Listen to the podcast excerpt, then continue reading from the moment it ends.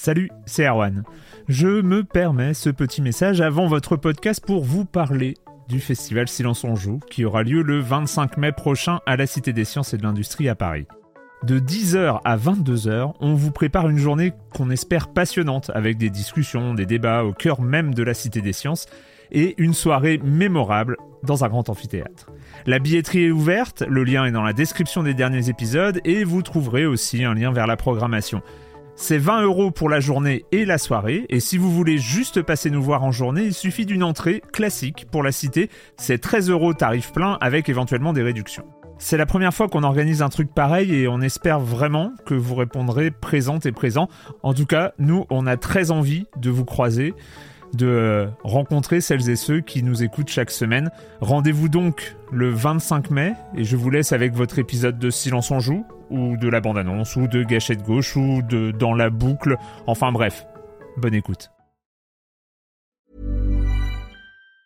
Hi, I'm Daniel, founder of Pretty Litter. Did you know cats tend to hide symptoms of sickness and pain? I learned this the hard way after losing my cat, Gingy. So I created Pretty Litter, a health monitoring litter that helps detect early signs of illness by changing colors, saving you money and potentially your cat's life. Pretty Litter is veterinarian developed, and it's the easiest way to keep tabs on your fur baby's health right at home. Go to prettylitter.com and use code ACAST for 20% off your first order and a free cat toy. Terms and conditions apply. See site for details. Silence en joueur, Erwan Cario, bonjour.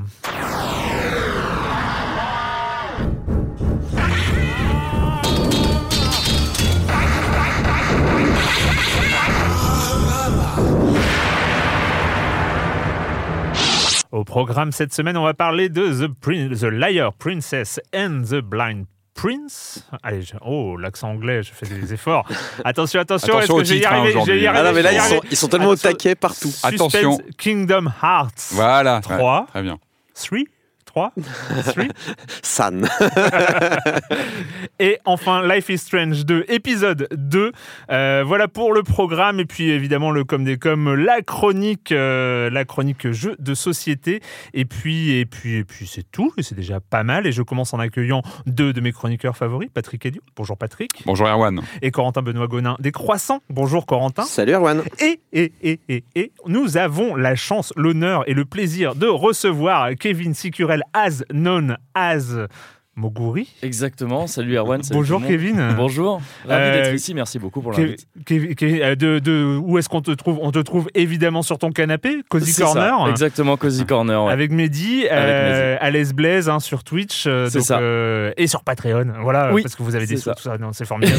Euh, voilà, donc on- c'est la première fois que tu viens? Ouais, c'est la première fois, ouais. On s'est déjà croisés, euh, époque No Life, Une on époque, euh, croisés dans les, dans les locaux, mais tout ça, mais tu- on n'avait pas eu l'occasion, tout ça.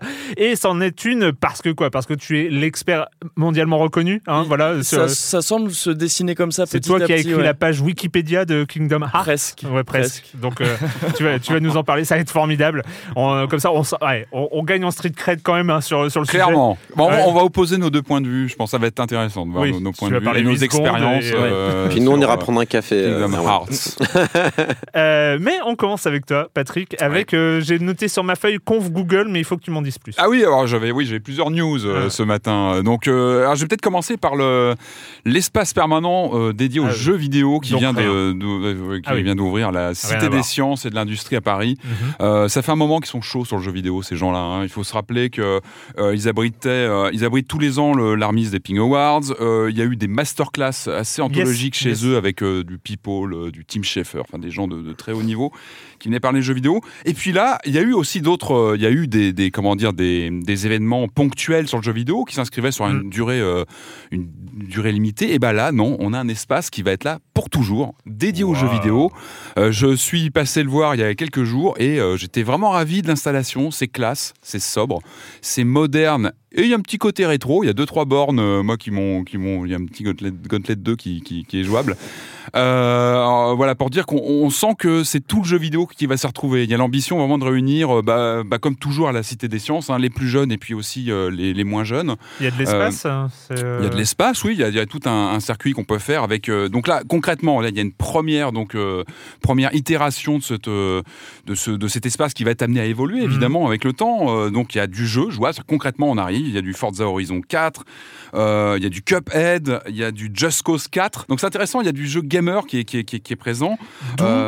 D'où Euh, Ça d'où- ressemble- d'où Just Cause 4 Oui, je sais pas pourquoi. Ça ressemble un peu à un catalogue euh, Noël l'année dernière, un peu. euh, non, ce qui est intéressant, C'est- ce- Ça ressemble à du random pick surtout. hein, euh, C'est. euh, Non, non, mais justement, moi, je trouve que c'est justement, je trouve que c'est intéressant de ne pas mettre que des jeux politiquement corrects, d'ouvrir aussi les portes à des Non, jeux qui sont moins. mais euh, Just Cause et surtout, 4 c'est les installations qu'il faut voir. Les, installations sur du. euh, on en a déjà parlé, hein, Just Cause. Ouais, On en bah a déjà oui. parlé ici. mais- Moi, je veux bien qu'on en reparle, mais moi, je. tu Quand vois, vous si, si c'est une expo permanente, je pense qu'il va. Et ça va bouger, euh, ça voilà. va bouger. Ce qui compte, c'est qu'on a donc des espaces euh, donc euh, ludiques, c'est du Mmh, jeu. On vient jouer. Il y a des très beaux environnements. Il y a, il y a notamment deux, deux espaces avec des écrans 360 euh, très larges euh, qui sont vraiment impressionnants. Et ça, c'est vrai, quand on voit ça tourner, c'est on a une vision. Il y a justement Forza Horizon avec les écrans comme ça. On a une vision c'est panoramique. cool. C'est ouf. Ouais, ça bien. Déjà que Forza Horizon, c'est Ah ouais. c'est déjà une tuerie. Mais C'est alors là, quand on le voit tourner, comme- enfin, c'est c'est monstrueux.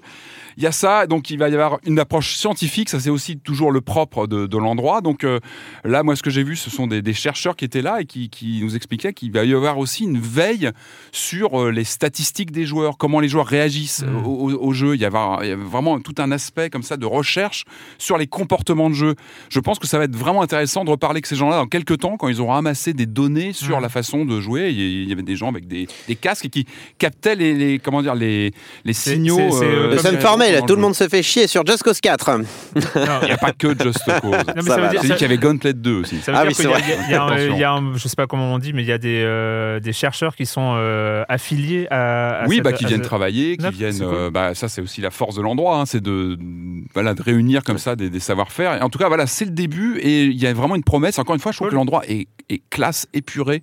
Il y a un petit côté tronesque, je trouve, dans le look. Moi, qui m'a plu. Enfin, je trouve que c'est. Mais Il y vraiment. a des lignes sol. Euh, non, et Cali, Cali, vraiment. Enfin, on voit que l'installation est, jolie, qu'il y, a- il y a des très belles choses à faire. Bon, cela dit, ils ont l'habitude, c'est pas la première fois qu'ils Bien font sûr, ce c'est ce que, ce que je disais, ils sont habitués aux jeux vidéo, on sent Mm. que bah, c'est aussi leur rôle, et moi je renvoie à cet article de Tilt dans les années 80 qui avait fait tout un photo-reportage sur l'ouverture de l'endroit, et qui justement annonçait que le jeu vidéo aurait sûrement sa place plus tard.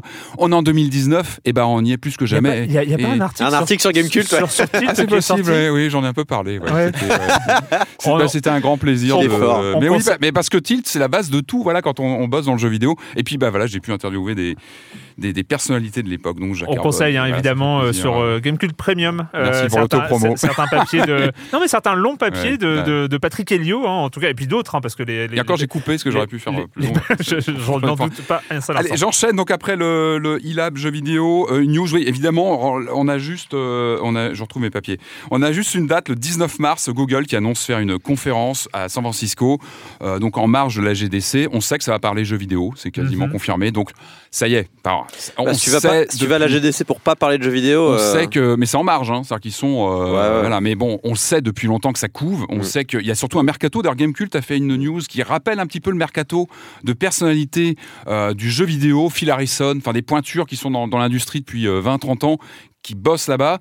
On sait qu'il se passe, qu'il se prépare des choses, et là, on va en savoir plus. Donc, mais c'est- 19 c'est- mars, on C'est va une histoire de streaming, non? Ils veulent pas faire Ah ça bah oui, je les vois. À mon avis, je les vois pas lancer du hardware. Je pense qu'ils vont leur avoir des Project Stream là solutions. qu'ils ont fait avec Assassin's Creed. Exactement avec Ubisoft. Je pense que c'est une- c'était un prémisse. On sent que ça va Je vous rappelle que ça va pas marcher. Hein. Je sais, Erwan, on sait, Erwan. Ouais, mais enfin, moi, j'ai pas de doute sur la puissance de feu de ces gens-là pour Oui. prendre le temps. Et Non, mais- ils ont surtout un chéquier qui leur permet Non de mais faire Google venir c'est des gens. c'est- Le- c'est cheaté quand même. Le Enfin, vrai problème de c'est Google. cheaté, ouais, c'est un peu ça. Et, et là, euh, on- clairement, ça- on va se lancer dans une guerre des exclus. Enfin, entre les plateformes, les Epic, les Steam, euh, ce genre de. de, de, de- de- Ne voilà, prenons pas trop les devants, on ne sait pas encore. On verra. En tout cas, une à noter. Et puis, bah allez, euh, je finis sur une moins bonne note, un peu triste. On l'a vu venir. hein, on l'a vu venir parce que la PS Vita, on avait. Alors, j'avais parlé de la fin annoncée de la production de cartes, de cartouches euh, PS Vita. On a su qu'elle était écartée du, de la formule PlayStation Plus, donc on peut pas dire que c'était forcément de très bon augure pour la suite. Et puis bah voilà, là on a confirmation que Sony va arrêter la production du hardware de PS Vita. 7 ans, belle, belle vie quand même. Alors j'avais noté, je crois qu'on a 15 16 millions d'exemplaires, ça paraît beaucoup, mais en soi c'est pas bon, c'est pas Non. une réussite Bah, malheureusement. comparé à la 3DS, quoi. Et ce qui est, je pense, attention, cette bécane-là, si vous la voyez passer en occasion euh, à un prix, euh, sautez dessus. Je pense que c'est une machine qui va rester Elle est bien. qui, est- qui est ah, on l'a vu, hein, quand elle a été pas mal critiquée au lancement dans le milieu Ah du jeu vidéo. Elle a, elle a acquis une vraie patine culte. C'est une machine qui est très respectée, qui est très. Je pense qu'elle restera, avec le temps, elle va rester comme un, un appareil, une machine qui, qui a vraiment, malheureusement, qui n'a pas eu la, la ludothèque qu'elle aurait dû avoir, Bah, parce qu'elle a une finition, euh, notamment les premières séries avec l'écran euh, Non, mais OLED. elle est magnifique. Elle est cette magnifique. console. Bon, je pense qu'elle est arrivée au mauvais moment, peut-être trop tôt, peut-être trop tard, j'en sais rien. Malheureusement, Bah, bon, c'est une fin de Je trouve vie. c'est un peu de la faute de Sony qui n'a pas suffisamment Mais qui était euh, aussi bah, apporté de l'eau au ouais, moulin l'habitat. hein. avait- ouais, il y avait la PS3 aussi. C'était, elle est arrivée, je pense, à un moment un peu compliqué. Euh, Ah, c'est un peu, la, puis- et c'est un puis, peu la Switch 0.5. hein. C'est ça, il y avait. Oui, non, mais oui, oui. Concernant bah, l'indé, oui, la. Wii U, elle est La, arrivée la- à- la Switch a récupéré une place Bah oui, de euh, les indés en Elle- a souffert comme la Wii U d'un positionnement pas très. Et puis, bah, c'était aussi le- la crise de la console portable à l'époque, tout ça. Bon, Bah oui, mais regarde, Nintendo, ils ont eu le même problème avec la 3DS. Bon, ils ont fait OK, bon, on baisse le prix, on met un Mario ils Kart ont- et pouf, ça a ils marché. ont tu vois. vite réagi. Et bon, après. euh, Sony n'a jamais eu ce move-là, c'est dommage. En tout cas- alors que leur console est super. Quoi. Moralité, si vous la trouvez euh, pas trop chère, et surtout les cartouches sautées dessus, enfin voilà, les jeux, je pense que ça commence à disparaître des étals, donc euh, ne tardez pas trop si vous voulez avoir une PS Vita. euh. Corentin. Oui, euh, bah, Respawn qui a sorti Apex hein, il y a quelques temps, on en a parlé la semaine dernière. Euh, bon, bah, comme leur jeu voilà, a énormément de succès, 25 millions de personnes sur la première semaine. Il y a bien quelques tricheurs dans le lot, on va dire, hein, c'était obligatoire. Donc euh, il y a un CM de Respawn qui s'est pointé sur le subreddit euh, d'Apex et qui a dit oui, oui, on s'en occupe. On a quand même déjà jarté 16 000 personnes en quoi Deux semaines de, de jeu Ça veut dire qu'il y avait déjà des gens qui utilisaient euh, des, des hacks, en fait, euh, genre des murs J'imagine, ouais, des trucs comme ça. Après, je, je sais pas trop comment ça fonctionne exactement dans les faits, mais vu que c'est du source, j'imagine que la techno est déjà plus ou moins explorée, défrichée. Mm, donc, mm. oui, il y, y a des chances. Et puis, euh, et puis bon, ça se des, trouve, gens a- qui, des gens qui passent par le code réseau. euh, du Ouais, voilà, ce genre de choses qui peuvent permettre de, de faire apparaître à l'écran où Mm, sont mm, les gens et mm. tout ça. Euh, D'autant qu'il y a les features dans le jeu, certains personnages peuvent en effet euh, voir les gens à travers les murs, Ah ce oui, genre de choses. Donc ça se trouve, c'est facile à hacker ce genre de choses. Enfin, c'est facile, j'en sais rien, mais en tout cas, il y a déjà des outils qui sont, qui sont prêts à, être mis en place. Alors le truc, c'est que pour l'instant, Respawn n'a pas d'outils en ligne pour, pour report les joueurs. C'est-à-dire qu'il faut sortir du jeu, aller sur une page, aller donner l'ID de la personne. C'est-à-dire que quand tu es dans ton jeu, que tu es vénère, tu dois noter le nom du mec. Bon, c'est c'est un petit peu, euh, c'est un petit peu fastidieux. Euh, du coup, ils encouragent quand même les gens à signaler euh, s'il y a des, s'il y a des, s'ils voient des, des comportements étranges. Euh, et évidemment, ils disent on va faire ce qu'on peut, mais là pour l'instant, on cherche surtout à mettre en place des patchs qui visent à améliorer la stabilité du jeu. Mm, Donc mm, mm. bon, peut-être qu'on aura encore cette page de reporting, enfin de report, je sais pas comment on dit, de, Sachant que de on- dénonciation. On, on se souvient bien hein, que, notamment dans PUBG, ça a pourri l'expérience de jeu. Je, je euh, pense que si ouais. Fortnite a aussi bien marché à un moment, à ce moment précis Ouais. au début là, c'est aussi parce que PUBG n'a pas su réagir assez vite. Donc c'est quand même un enjeu euh, très très important. Ouais. Bon après, je pense pas qu'on sera dans le même cas de PUBG où vraiment c'était ridicule. Enfin, il y avait des voitures qui volaient, euh, c'était n'importe Sachant quoi. que reste quand même la question, c'est quoi l'intérêt de tricher Mm. je, ne, j'ai, j'ai encore, je suis face à une interrogation, mais euh, limite euh, ontologique. c'est Oui, quoi là, tu, là, c'est une question. non mais pourquoi, euh, pourquoi tu fais un, un battle royale? Un battle royale où t'as, t'as un but euh, enfin je veux hein. dire si t'arrives numéro Ouais, c'est 1 ça, ouais. en ayant tiré au hasard parce que t'as un programme qui fait que les balles sont auto-guidées vers les gens Ouais. euh, C'est- c'est des jeux l'intérêt est, est un peu C'est des jeux qui mettent tellement en avant les performances des joueurs. Au début Ouais. de chaque partie d'Apex, tu vois le nombre de kills, le nombre de fois au top Mm. 1 et tout ça. Ça Ouais. peut donner envie d'avoir des belles stats. euh. Enfin, je, vois ce que tu veux dire. Le, Ouais. ça, ça- ça nie un petit peu le principe même du jeu à la base, Mm. mais dans un écosystème où on met vachement en avant les performances individuelles Ouais, de ça. chacun, Ouais. bon, je pense que ça peut encourager. euh. Puis quand t'as 16 ans, hein. Oui. quand t'as 16 ans, ah pareil, je l'ai bien eu. Hein. you've, Bref. got, you've got a point Euh, sinon, il y a deux suites de gros hits indépendants qui ont été Ah ouais, annoncés cette ouais. semaine. Ça a été une grosse Mmh. semaine en termes Ouais. d'annonces. Euh, donc d'abord, euh, Hollow Knight Silk Song. Alors on s'attendait plutôt à un DLC finalement. C'est un jeu entier qui va sortir. Oh. Euh, ce qui est plutôt cool. Alors on va jouer, euh, on va incarner Hornet, qui est une princesse. Alors, je sais pas trop quel genre d'insecte c'est. Tout ce que je sais, c'est qu'elle euh, elle génère de la soie, donc euh, elle se sert de sa soie pour mettre des coups de fouet et tout. C'est plutôt cool. et elle a un système de combat un peu plus, un peu moins, euh, comment dire, un peu moins rustique, un peu plus souple, un peu plus acrobatique que euh, l'autre personnage de Hollow Knight. Euh, voilà, nouveaux ennemis, de nouvelles armes évidemment, une map a priori complètement nouvelle. On a, il y a un trailer qui est sorti, on peut voir, il y a plein de belles animations. Enfin, c'est comme dans le premier Hollow Knight, mais là j'ai encore l'impression que c'est encore plus de cachet, encore plus de caractère. Et euh, je dis ça parce qu'en plus moi, à titre personnel, j'ai pas trop trop kiffé Hollow Knight. Je me suis arrêté un peu au milieu, il m'a un petit peu ennuyé. Mais il n'empêche. Non, mais il m'a un peu ennuyé Ah, non, personnellement, mais, après, euh, je- voilà, Il ça avait- arrive. Il y avait de la concurrence aussi. hein. Ouais, il y avait de la c'est vrai. concurrence. Mais c'est vrai que je- j'ai préféré des Axiom Verge ou des trucs comme ça. Moi, j'avais attaqué en tant que Dead Cells et je me rappelle, je faisais les deux. Ah oui, oui. Ouais. Non, mais Ouais. c'est vrai, hein, tu t'es obligé. Malheureusement, tu es dans des configurations. Après, c'est pas non plus le même type de jeu. Non, Dead Cells mais et bon. Knight, hein. Quoi qu'il en soit, oui, on comprend pourquoi ils sortent un tel jeu. Hein. Hollow Knight, c'est quand même euh, au moins, alors c'était, je crois, l'année dernière, ils avaient annoncé 1,5 million de, de- de jeux Ah vendus. ouais, ouais, Pour un jeu indépendant, c'est c'est vraiment c'est beaucoup.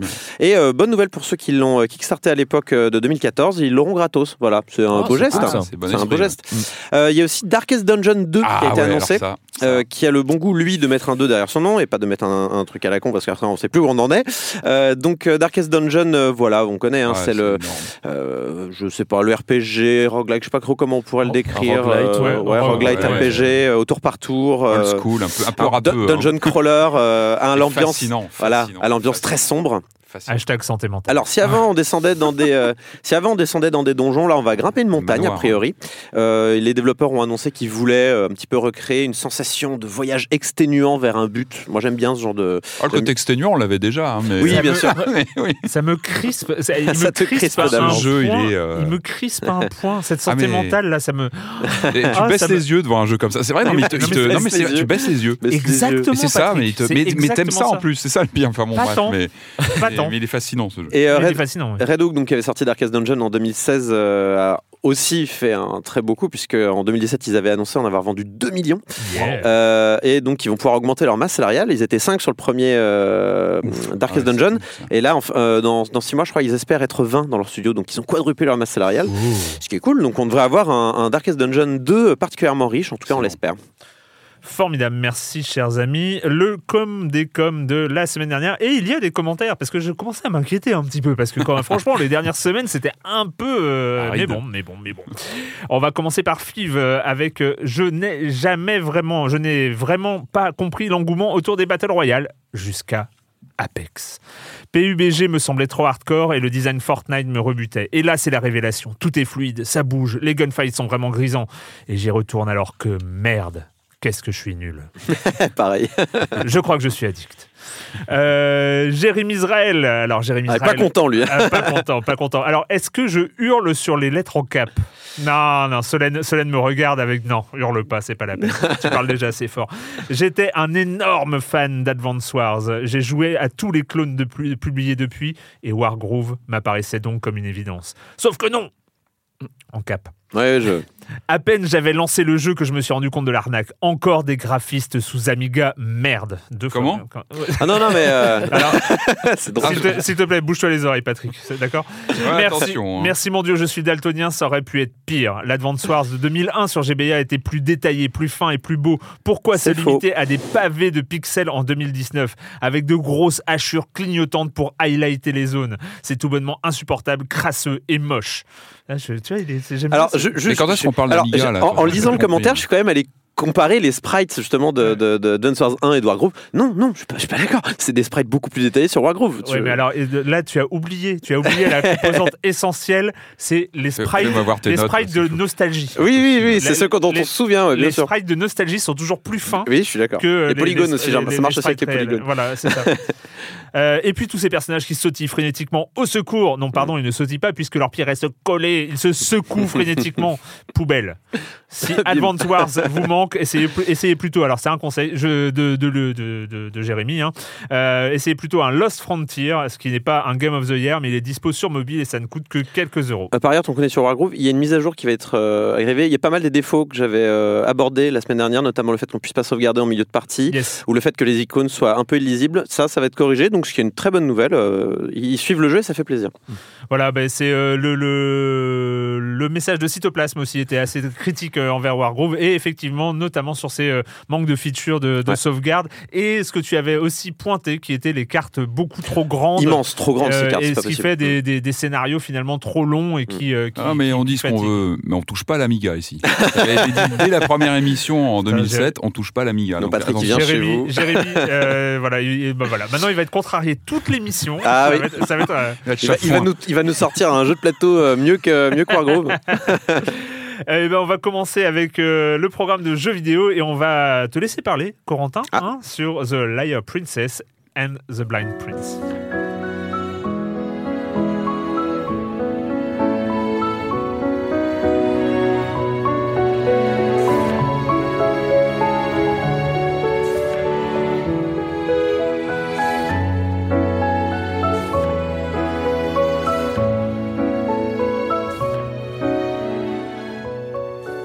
Nipponichi Software, c'est Mm. Disgaea, c'est ça? Non, c'est pas ça? Disgaea, euh, oui, je crois que c'est eux. hein. Ouais. Vous allez avoir d'autres problèmes si vous dites Kingdom Hearts, c'est euh, C'est Disgaea. Disgaea. Ah ouais, Ouais, vous allez avoir d'autres problèmes. Ah, merci, merci, corrige-moi tout de suite. alors. Alerte, alerte. Disgaea. Disgaea. D'accord. Ouais, et c'est Nipponichi Software. Ouais, c'est c'est bien. Ah, ça, c'est bien. Tu peux dire, tu peux Ça, dire je l'ai Nice. Tu peux dire Nice. Nice, ouais. C'est bien. euh, Ouais. bon, d'accord, Nice. Ouais, Alors, euh, ok, bon, bah, ils ont fait d'autres jeux avant, quoi. Ouais, grave. Voilà, c'est ça. Bon. J'ai la fermée, en fait. Je vais pas dire les noms des trucs, je vais dire le Oui, machin, le, Le- truc. euh, le- des, c'est ça, ouais, des, euh, Ouais. Alors, le, truc des parle. détours pour Ouais, les- c'est le pays du soleil levant, ce genre d'astuce. Cet éditeur japonais. Euh, leader de l'archipel. Ce pays entre tradition et modernité. Exactement. Ah oui.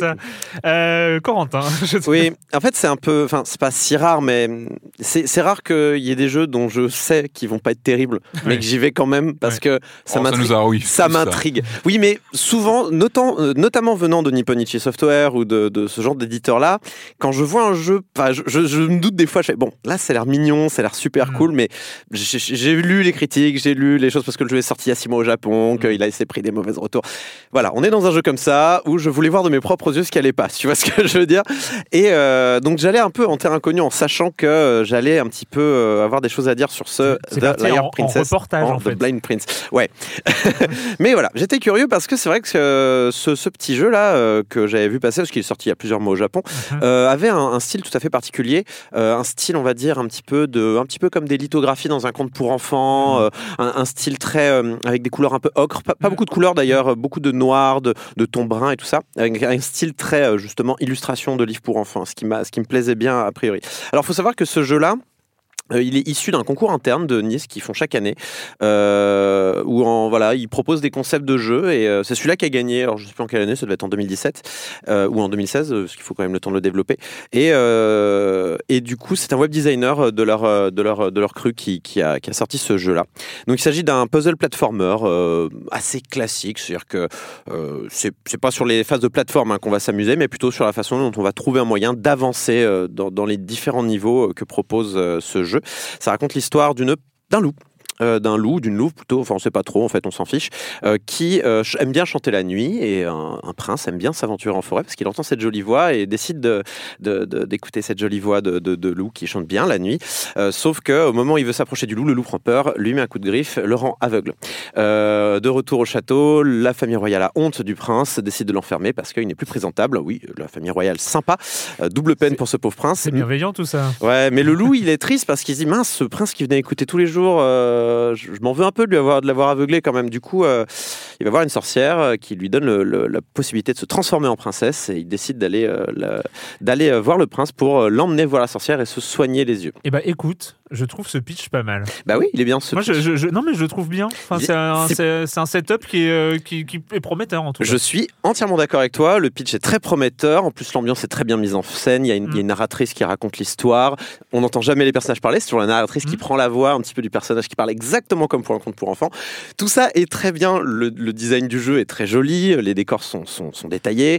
Euh, on a un car design adorable. Mais adorable. Mais quand je dis adorable, c'est vraiment adorable. Le, la- le, le car design du loup transformé en princesse, c'est pas une jolie princesse euh, élégante. Mm. Elle a des dents pointues. euh, elle a les cheveux en bataille. euh, elle est pieds nus. Enfin, moi, j'adore. Elle, est- elle est trop rigolote, la princesse, parce que tu sens qu'elle a envie de faire la bagarre. Tu vois ce que je veux dire? Ah, j'ai pas, j'ai pas envie d'entendre ton mais. ah, j'ai- j'ai- non mais je sens qu'il arrive. De toute façon, je l'ai écrit dans le programme. J'ai dit le jeu est mignon et c'est tout, quoi. C'est là où, où il va prendre son accent en C'est général, non Mais tu vois, Ah, mon non, cher. euh, Je sens que ça, ça va pas tarder. Attention, je surveille. Non mais j'avais Alors- pas, j'avais pas envie- On arrête là. Non, mais on va, on va. Oui, mais Non, c'est vrai. c'est- J'ai envie qu'il soit bien ce jeu. D'au- D'autant que pendant tout le jeu et les, euh, je crois qu'il y a une, cinq mondes à peu près, euh, cinq environnements malheureusement un peu trop similaires, euh, on va avoir différentes euh, étapes Mm. avec le, entre le prince et la princesse qui, qui ment au prince, qui lui dit je suis une princesse, je ne Mm. suis pas le loup, euh, qui t'a aveuglé, euh, viens viens, je vais t'emmener, on va, on va, on va chez la sorcière, on va te soigner, très bien. Euh, mais du coup, la princesse va tout faire pour ne pas révéler que c'est le loup et donc de faire peur au prince. C'est tout un enjeu euh, Mm. puisque c'est la princesse qui ment face au prince aveugle. Bon bah merci. Euh, voilà, on va s'arrêter là.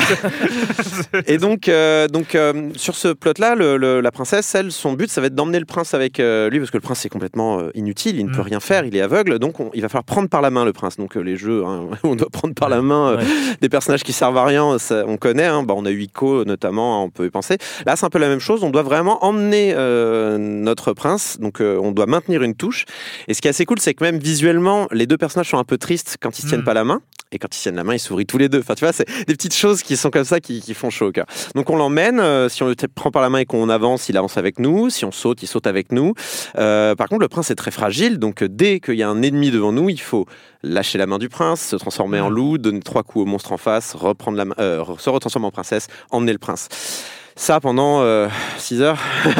Ah, Il n'y a pas que ça, évidemment. Il y a plein de petites euh, énigmes à résoudre, euh, des boutons, euh, laisser le prince sur un interrupteur pour activer une plateforme mouvante, euh, aller activer euh, un, un levier un peu plus loin pour euh, créer un passage pour le prince, protéger le prince pendant qu'il se déplace tout seul sur une plateforme, euh, ce genre de choses. Euh, le prince, au bout d'un moment, peut commencer à lui donner des ordres, lui dire va là-bas, va, euh, va marcher euh, là-bas, euh, euh, s'il te plaît, j'ai besoin que tu ailles là-bas et moi je vais faire un autre truc pendant ce temps-là. Euh, va va, va attraper ce bloc et dépose-le un peu plus loin. On peut commencer à lui donner des ordres. Euh, le, le loup a peur le- de- du feu aussi, notamment. Donc le prince va tenir la lanterne, ce qui va nous permettre, notamment dans les niveaux sombres, de de- d'y voir plus clair. Donc tout ça est très, est très joli.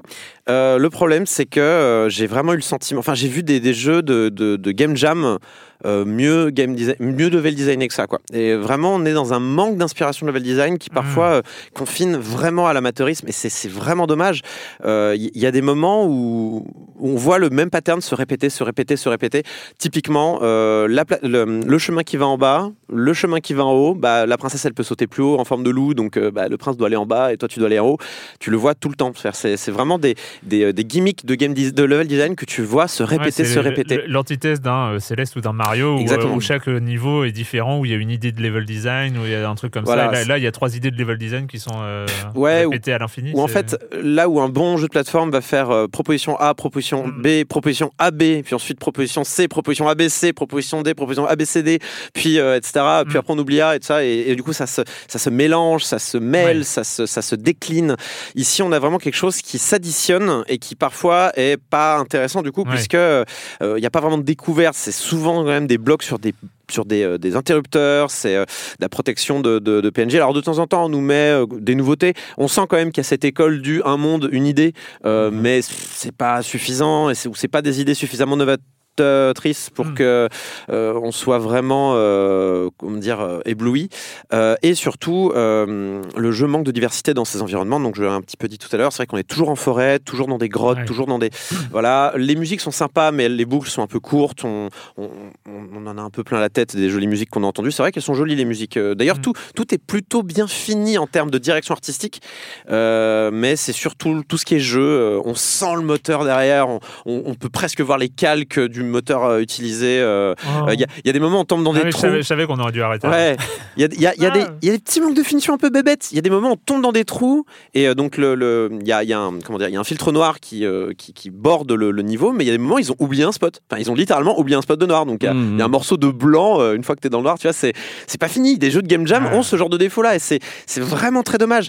Euh, C'est très Nippon Ichikor, Ouais. hein, comme tu décris euh, comme ça. C'est vraiment euh, c'est un jeu assez joli avec un design, une proposition euh, sympa, mais qui tient pas trop euh, la route derrière, quoi. C'est surtout la distance, en fait. J'ai l'impression qu'ils Oui, tiennent c'est pas ça, les- c'est la distance, Ouais, ils tiennent ouais, vraiment pas ça. la distance. Mm. C'est euh, genre les 20 premières minutes, t'es content, et puis après tu. Mais même pas, hein. Même pas. Même pas, parce que dès, dès le premier monde, tu vois les limites du level Mm. design, tu vois les, Ah. tu vois que ça va, enfin, tu vois que ça tourne déjà en rond en début. Alors tu, tu laisses le bénéfice du doute. Oui, il n'y a pas encore beaucoup de d'idées de, enfin, il y a pas encore de, comment dire, de possibilités de, de, de game design au début, parce qu'on te donne des capacités au fur et à mesure. Euh, puis même il y a des incohérences. Genre le, le prince au début, il faut, il faut lui tenir la main pour lui donner des ordres. Et puis à un moment donné, euh, à partir de maintenant, vous pouvez lui dire, donner des ordres à distance. Bah, avant, il pouvait pas. Il était sourd, le prince. Je croyais qu'il était aveugle. C'est terrible cette histoire.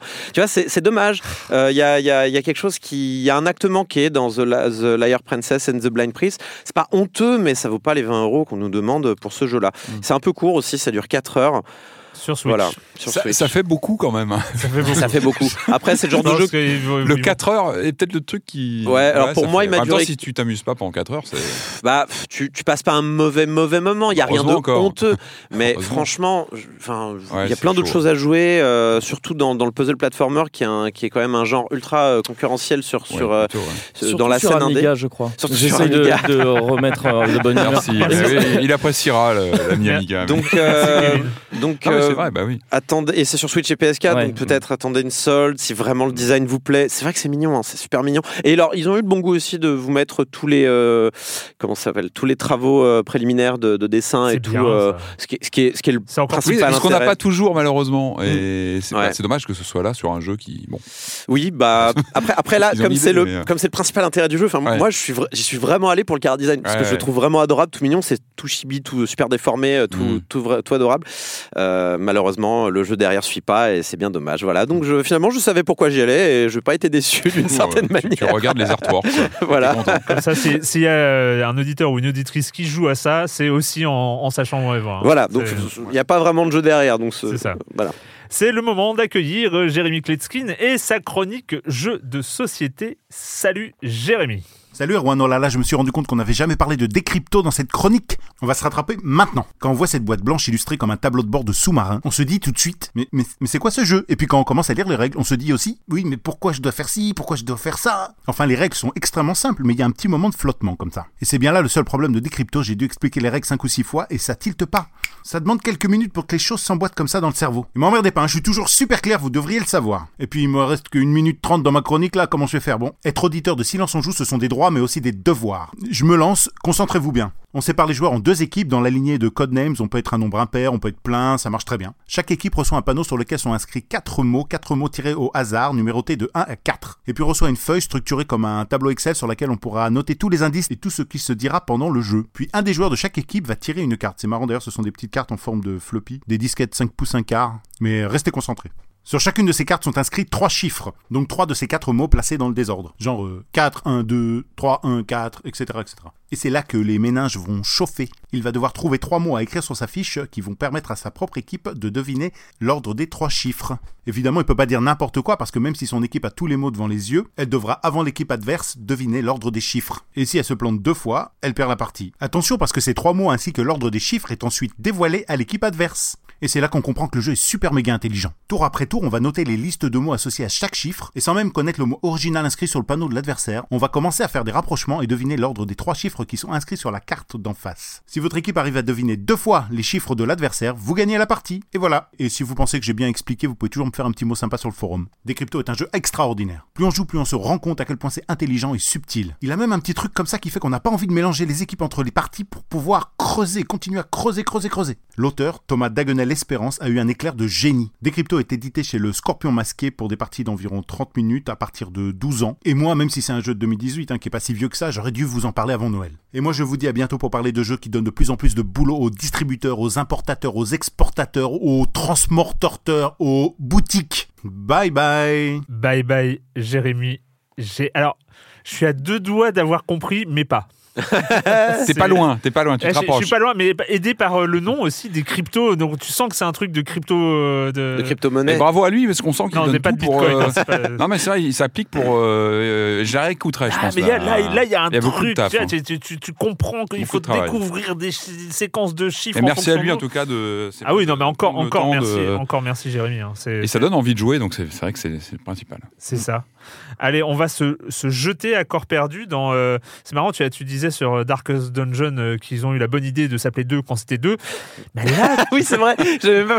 Ah, ça Là, sonnait là- comme une attaque directe. Moi, je Ouais, non, voilà, ouais, ouais, Ah non, non, euh, pas- je pensais non, pas du tout comme bien- ça. J'ai bien vu que tu n'avais pas fait le lien toi-même. je, je pensais à, je pensais à Hollow Knight. Mais moi. donc là, nous allons parler d'un jeu qui s'appelle Kingdom Hearts 3 Mhm. et qui est en fait le 12 ou le 13 ou le 11. Enfin, personne ne sait très très bien. Ah si, Kevin, il sait. Mais Non, même quand on sait, c'est Ah oui. difficile de compter Ouais. euh, précisément. donc euh, c'est voilà, c'est Kingdom Hearts 3.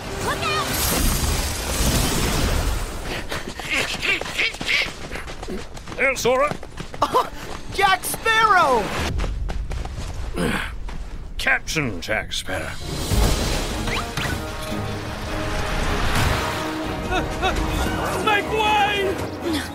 Rapunzel? I'm not afraid to face them.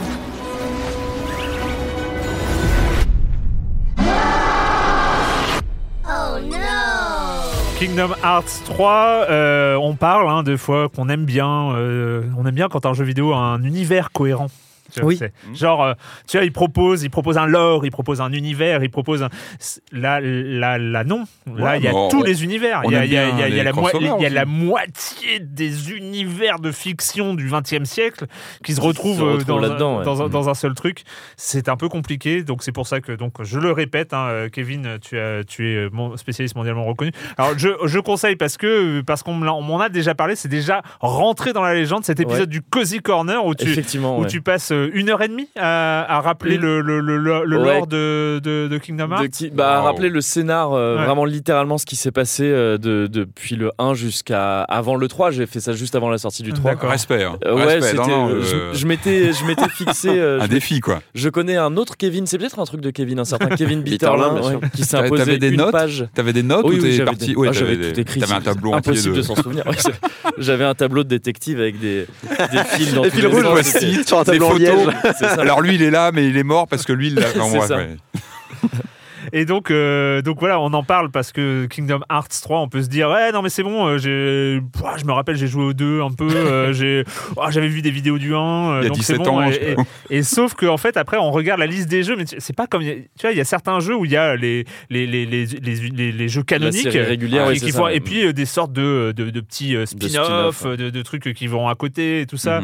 Euh, Là non, là, là, là, c'est en dehors des numéros principaux aussi tout est important, c'est la même histoire. qui Ouais, puis t'as les virgules. Le, hein. gros problème, c'est ça, c'est que tout est canon dans, dans, Ah, euh, ouais. dans Kingdom Hearts. C'est ça que j'avais pas du, compris. Du, du, du jeu régulier du Kingdom Hearts 1, 2, 3, jusqu'au dernier jeu mobile euh, qui paraît complètement accessoire, mais qui est en fait très important dans l'histoire générale. euh, Et du coup, le, le 3, c'est un peu le goulot d'étranglement. C'est-à-dire qu'il faut avoir tout euh, digéré pour la- la- Le- l'aborder sereinement. Le 3 fait référence directe et utilise de manière très importante dans son scénario. Ça vaut ce que ça vaut, mais tout de même, il, Ah bah utilise, oui, ça quand dans son- même, quand il même. utilise absolument tous les épisodes de la série euh, sortis jusqu'ici. Absolument tous. Ouais. Certains plus rapidement que d'autres, mais euh, si on n'a pas fait le moindre épisode, on sera perdu sur au moins un point quelque part à un moment donné euh, du jeu. ouais. C'est un peu comme parler après, MGS4 finalement, je trouve. euh, Oui, mais avec beaucoup plus de jeux Oui, avec beaucoup plus de derrière. jeux mais derrière. c'est- un peu le, le- oui, c'est un peu ça. Beaucoup ouais. plus de plot holes à, complètement, c'est ça. à reboucher. Quoi. Alors, Ouais. sans repasser une heure et demie à, à nous, à nous recontextualiser euh, Kingdom Hearts, est-ce que tu, est-ce que grosso modo de l'extérieur, on a un héros, Oui. Sora, Exactement. et on a Donald et Dingo. C'est ça. Alors ça, c'est euh, en fait le, le- le point de départ réel de Kingdom Hearts, c'est Sora, Kairi et Riku, qui sont trois enfants. euh, paumés sur leur petite île euh, qui s'appelle les îles du destin et qui bon il y a c'est très classique l'appel de l'aventure euh, d'un danger qui s'amène qui s'appelle les sans cœurs etc Euh, Sora il est présenté au début comme l'élu de Lucky Blade donc cette fameuse arme fameuse je sais pas mais la clépée Ah, en français même. on pourrait dire une, une épée La euh, clépée. ouais une épée clé C'est bien. une clépée je, bien. je trouve ça dommage qu'il n'ait pas Ah traduit ouais en français Ah, je croyais que c'était officiel, moi, parce que tu Ah non, disais tout le temps tout. clépé dans tes podcasts. non moi je dis clépée parce que j'aime bien Ah, C'est vrai que c'est mais c'est pas, officiel Ah mais moi, ouais, non mais ça va le devenir. j'espère Ah oui, non, quand même, quand même, il faut, il faut. Et, euh, et en gros, donc, on a ce- cette espèce de trio qui est très classique dans, dans plein de Mm. productions et en particulier dans la production japonaise. Euh, Sora, Riku, euh, amis rivaux, intérêt amoureux pour Kairi euh, et qui se retrouvent séparés, amis ennemis, tout ça, c'est très classique. Mais ils se retrouvent séparés au tout début de Kingdom Hearts 1 et c'est là qu'interviennent donc Mickey, euh, pardon, enfin oui Mickey, mais Mm. surtout Donald et Dingo, qui sont les gardes, euh, qui sont respectivement les gardes royaux et magiciens royaux euh, de, de Mickey, donc Mm. qui est un roi dans cet univers-là, et qui accompagne Sora dans quasiment tous les épisodes de la saga par la suite. Quasiment, pas Ouais, tous, mais c'est c'est un peu les, ses compagnons de, de toujours. C'est-à-dire qu'on a un héros Sora qui est clairement designé Final Fantasy. C'est ça. C'est euh, voilà, là, Ouais. avec euh, le, les vêtements, le, le truc, avec peut-être les Ah, chaussures teinte, Monde ouais, quand Disney, même. Euh, petite Il y a- teinte, hein, c'est ça, euh, on sent quand cartoon, hein. ouais, ouais, on sent effectivement Ouais. les chaussures, c'est ce qu'on remarque le plus. Il a des gros, des pieds Ouais. immenses. Enfin, il y a, il y a un côté, euh, c'est ah, ça, c'est, je dévie un tout petit peu, mais c'est un- une des choses que- qui, qui est assez admirable, je trouve, dans la série, c'est le, le fait d'avoir réussi à marier autant Mm. d'univers différents euh, en prenant des, des- des éléments de design de chacun, de marier un peu tout ça, et que ça soit tout de même l'air de rien assez harmonieux. Et donc effectivement, dans Sora, dans le personnage principal, qui est entièrement original, donc Mm. euh, il y a un il y a beaucoup de Final Fantasy, beaucoup de Square entre Mm. guillemets, enfin beaucoup de Nomura en réalité, et, euh, et, euh, et pas mal et un petit peu de Disney aussi tout de même. ouais. Et il y a euh, voilà donc euh, dans, dans ce dans ce groupe hein, dans, dans ce groupe de trois personnages c'est ça Mm. et, euh, ils vont le grand jeu le grand euh, attrait le grand la grande trouvaille de absolument la série. ouais. improbable Ouais. hein, de, de, de la série. Enfin, on, on en, on en parlait avant, avant l'émission. C'est le, le- en tout cas la légende. La légende raconte. Oui. Est-ce que c'est vrai Est-ce que c'est pas vrai Mais que cette idée de Kingdom Hearts serait venue dans un ascenseur Mm. parce que les locaux de Square au Japon et les locaux de Disney étaient dans le même bâtiment Ouais. et euh, que grosso modo on se croise, on se recroise. Ah, tiens, si on faisait un jeu ensemble, Ah, euh, on mélange, quoi, toi on Bah, mélange tiens, les euh, lores de ça. Final Fantasy et Mm. les lores de, de Disney et hop. Alors, Ah, parce que derrière, il y a quand même des enjeux de. Enfin, ce sont quand même des. C'est pas des gens qui prêtent facilement leur licence. Mais C'est c'est de ça, la. ouais. enfin, ils sont plutôt hermétiques, Mm. pas faciles à. Voilà, à décliner. Enfin, les deux se rencontrent, ça, ça tient quand même. Mais c'était peut-être. euh, Enfin, oui, mais sauf que peut-être que Disney au Japon, c'est moins- une, importance moindre, ou j'en sais rien. Il, est, il a été dit à plusieurs reprises et c'est plus ou moins su que euh, Kingdom Hearts est une galère euh, juridique euh, de, de tous les instants pour chaque, pour chaque Est-ce jeu. c'est- validé en triple fois par c'est l'un, par l'autre, ouais. et après par le. oui, Mm. c'est- c'est- Et ne serait-ce que pour euh, Nomura, ça fait donc quand je dis Nomura, c'est le, le créateur de la série, euh, c'est c'est la le personne début, qui euh, cette série depuis le début.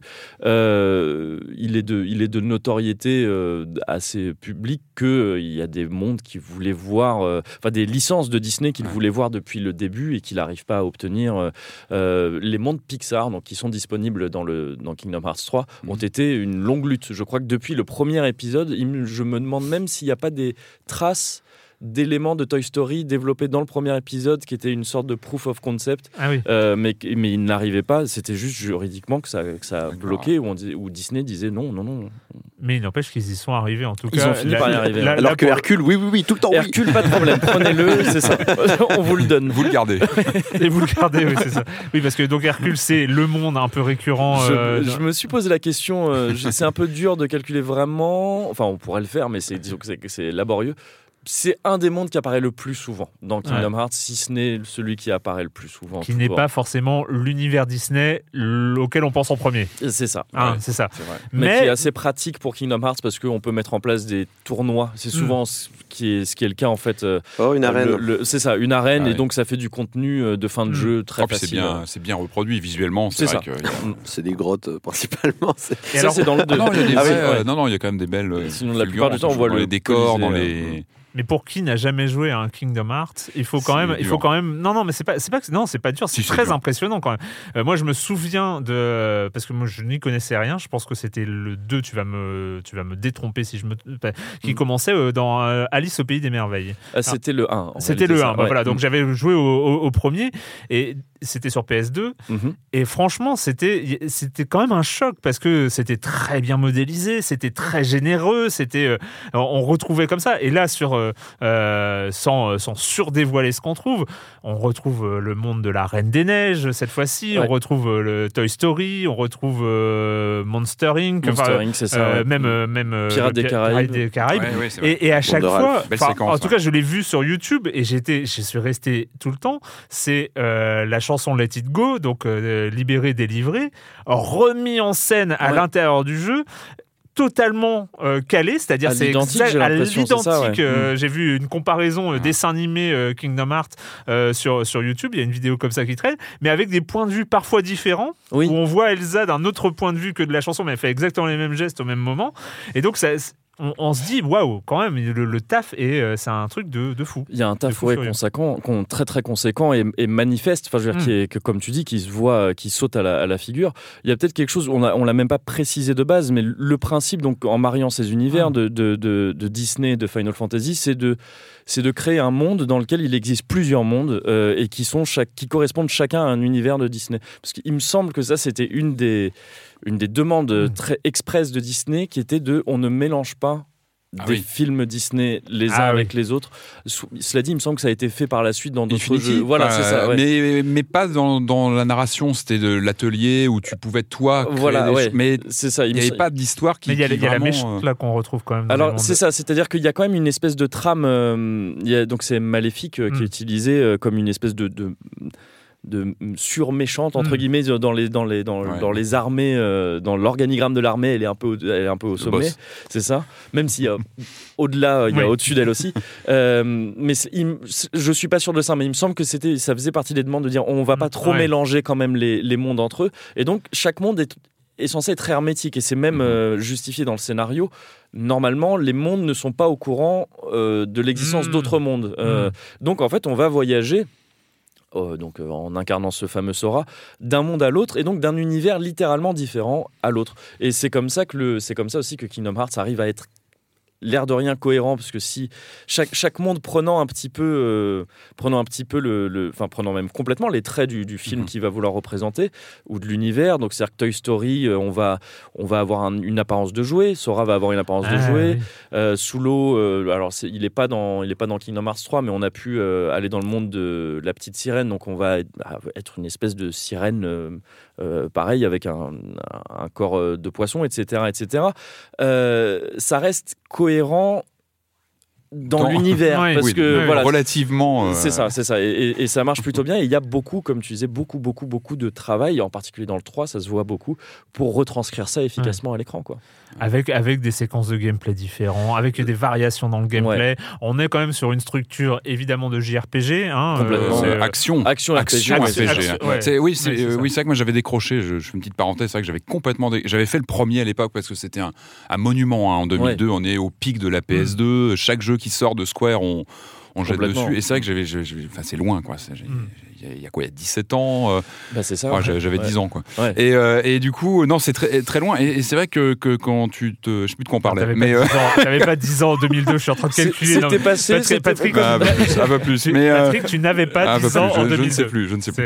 Et, euh, Sinon, et- tu n'aurais jamais connu l'Amiga et ça aurait été un mensonge. Bon, chute. Et, euh, et du- je sais plus de quoi on parlait. euh, de, euh, Square qui sort des jeux, c'était toujours Ah, l'événement à l'époque. Oui, je crois oui, voilà, le genre, oui, le genre. Et c'est vrai que je m'y suis replongé. J'ai été agréablement surpris mais par le côté, justement, par le, le, le, le, game design, la façon. Enfin, c'est du beat'em all, beat'em all avec une grosse composante RPG, évidemment, avec des menus, tout ça, mais c'est très fluide dans l'expérience. Ouais. Je trouve qu'il y a un vrai côté euh, baston euh, qui, qui s'assume clairement, quoi, avec euh, bah, ouais. tous les bonus qu'on récupère, etc. Mm, mm. En tout cas, on rentre facilement dans le gameplay, à l'inverse de l'aspect diégétique qui est complètement nébuleux. Moi, Mm. j'étais donc perdu. Je, je- je- je- Alors, j'avais été un peu rassuré parce qu'il y avait eu l'annonce d'un patch explicatif. hein. Le jeu a été patché avec une longue séquence d'introduction, avec plusieurs petits films. C'est ça. Je sais pas, ça dure peut-être une demi-heure et tu regardes et t'es censé t'updater sur. Et je me suis senti, c'était un peu gênant en fait. J'ai rien compris. Je me suis dit bon, c'est moi, je suis fatigué, euh, ça va pas du tout. Et en fait non, en regardant un Non, peu sur le net, j'ai vu que j'étais pas seul et que c'est un. C'est vrai que c'est très complexe euh, l'histoire euh, et, et finalement moi, moi, je l'ai abordé. Bon, je me dit, bon, je lance le jeu, je, je- je joue. Voilà, tant pis, je, je vais pas Mm. tout comprendre. Et je l'ai abordé comme ça. Et c'est vrai que bah, tu prends ton plaisir de gameplay. Déjà le gameplay, c'est ça qui fait le- l'expérience de jeu qui est vraiment très agréable.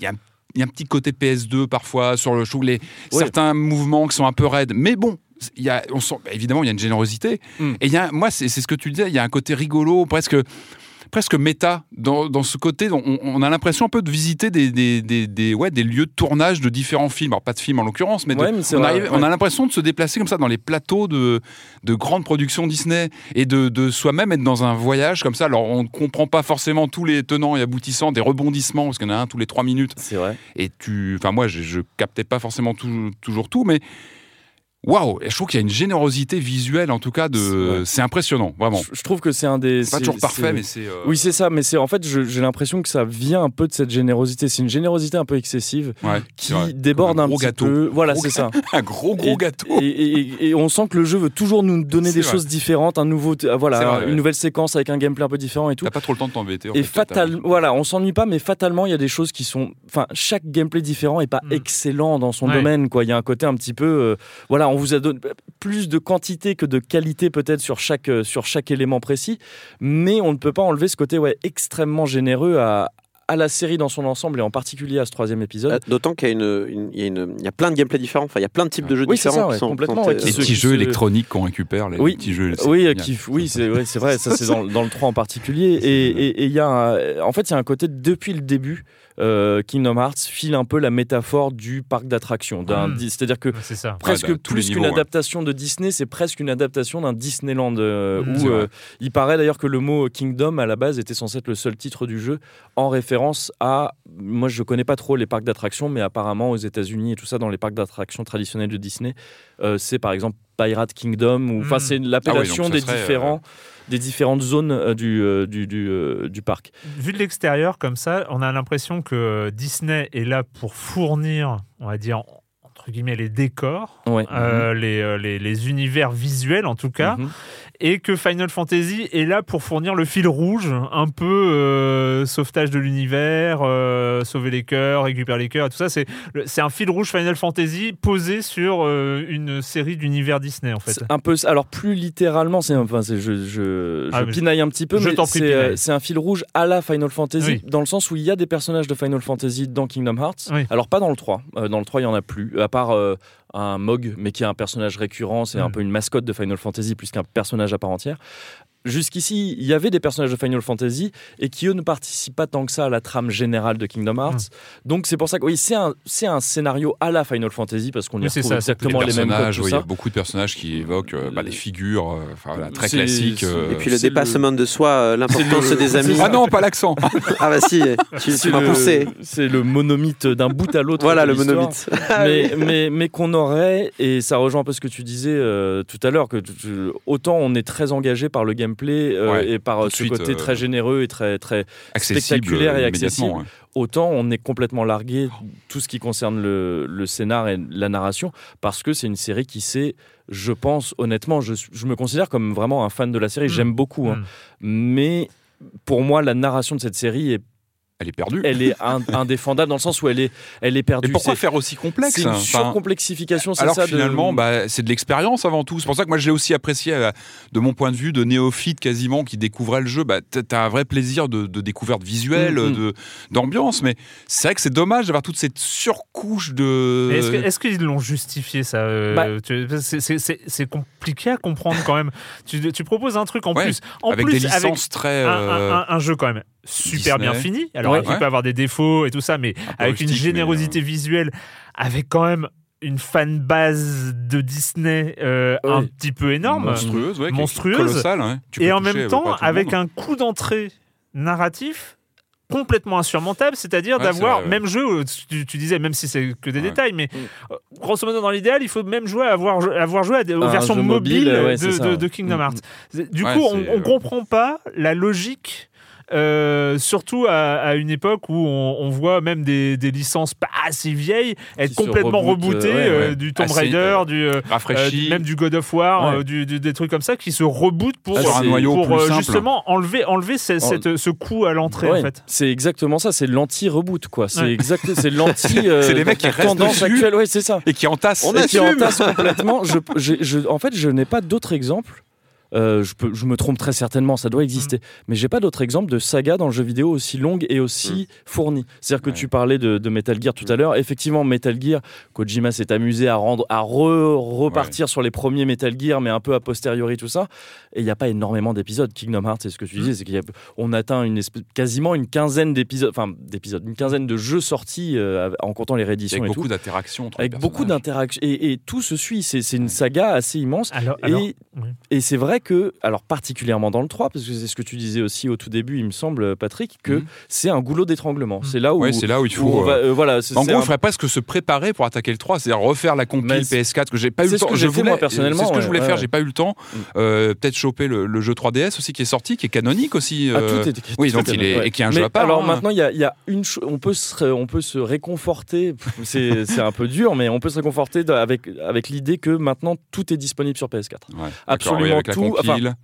À, à l'exception du jeu mobile qui en fait étant un jeu mobile qui continue à sortir, bon, mais il y a des, le scénario se développe Mais encore. c'est aujourd'hui. important. Attends, même le jeu GBA Même le jeu GBA Oui, oui, il est, parce que le jeu GBA avait été, euh, c'est donc Chain of Memory, il, avait, ce- il avait été réédité sur PS2 et c'est cette Ah ouais version-là. Est-ce que c'est est- vraiment Ah ouais. important Moi, c'est- on en parlait un petit peu avant. Je me dis, est-ce que c'était pas aussi un choix de dire, bah, on, on sait peut-être qu'il y a les- un tiers, la moitié des gens qui vont y jouer ne connaissent pas, Mm. et finalement, bah, ça fait peut-être aussi partie d'une sorte d'aura du jeu, d'avoir une complexité Ouais, comme ça. qui- non, du coup, alors, je pense. erreur. Ah oui, je. bah, après, c'est c'est frustrant. Déjà, c'est une complexité de surface qui, pour Oui, moi, qui- nie- euh, nuit à la série vraiment, Mmh, parce ouais. que à la base, son message, et c'est vraiment, on le voit dans le 1, hein, refaire le 1 aujourd'hui, c'est- on découvre un scénar presque limpide par Ouais. rapport au reste, qui est quasiment fini. Il y a juste une fin ouverte, mais qui est très classique. De, voilà, c'est- mais c'est- ça paraît Ouais, la tout à fait proposition fini. était simple, la- le mariage des ça. deux univers. La et- proposition est simple et n'est pas déconnante dans l'idée où, en partant de cette idée d'opposition, ombre et lumière, Mhm. très classique, on, on va avoir un discours assez, euh, qui est le même, encore une fois, c'est un peu le même discours qu'on entend partout, mais qui est assez adapté à- à- au public forcément un peu jeune euh, qui, Mhm. qui va, qui va être confronté au jeu. C'était plutôt bien foutu. Et après, ça se perd, c'est Nomura qui se perd dans ses, dans ses, euh, dans voilà, dans ses circonvolutions scénaristiques. Et Et personne lui a dit. je pense que en partant, oh, je pense que si, à mon avis, et d'ailleurs, tu tu parlais d'un jeu un peu méta. Le jeu est extrêmement méta, je pense, sur Nomura chez Square. Et c'est Ah assez étonnant de jouer à ce jeu-là. Nomura donne l'impression d'y régler ses comptes. Parce que no- je veux Oh. pas en dire trop, mais Nomura, euh, c'est une personne qui avait dû, euh, qui s'était retrouvée à la, à la charge de Final Fantasy Versus 13, puis Final Fantasy 15, qui est le même jeu qui avait été renommé. Ouais. On lui a retiré un peu ce projet. Il est probable que ce soit un peu de sa faute parce Mhm. qu'il n'arrivait pas à le finir ce projet, mais quoi qu'il en soit, cet homme n'a pas l'air d'avoir digéré tout à fait euh, ce genre de ce qui s'est passé. On avait déjà vu des les, les jaquettes des compilations euh, Ouais. cache, donc 1.5, 2.5, Oui, les sur titres PS4, sont toujours euh, incroyables, étaient presque des références aussi au visuel de, de Versus 13 et de 15.